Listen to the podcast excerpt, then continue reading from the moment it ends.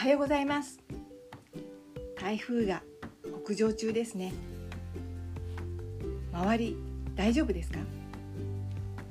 天気って暑かったり寒かったりそれから日本だと気圧の関係でムシムシしたり湿度が上がったり下がったりいろいろありますよね。私たちの体もその気圧とか気候とかそんなことに合わせて影響を受けてちょっと調子が変わるってことありますよね。でその他にももっと違う自然な環境じゃなくて人間の環境こう人のストレスとかそういったものでも結構調子狂ったりしますね。私は自分の調子を整えるっていうことを最優先にしています。そのためにヨガもやったりピラティスも習いました。それだけじゃなくて例えばストレッチも工夫してみたり。でそういうねその人に合った調子を整えるっていうことは日本人が昔やっていた自分の体の声を聞くとか五感を研ぎ澄ますっていうことにすごく近いものなんだなって思いました。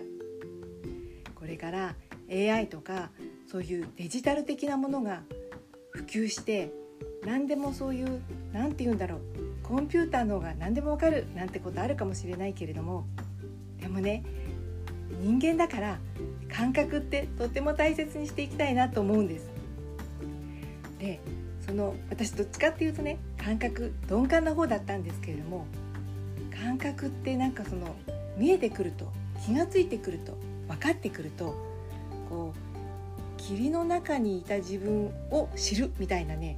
ちょっとね楽しい感覚になったりします。きっとね皆さんの中には味ならわかるわとか音ならわかるわとかいろんな方いると思うんですけれども五感って言うじゃないですか。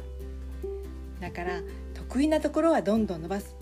不得意なところもちょっとずつちょっとずつちょっとずつ伸ばしていく。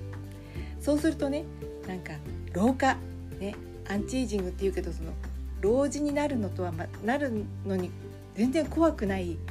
なんかねすごく素敵なことが体に起こってくるような気がしてします私。皆さんにもそういう気持ち味わってほしいなと思ったりしています。では今日も一日いってらっしゃい。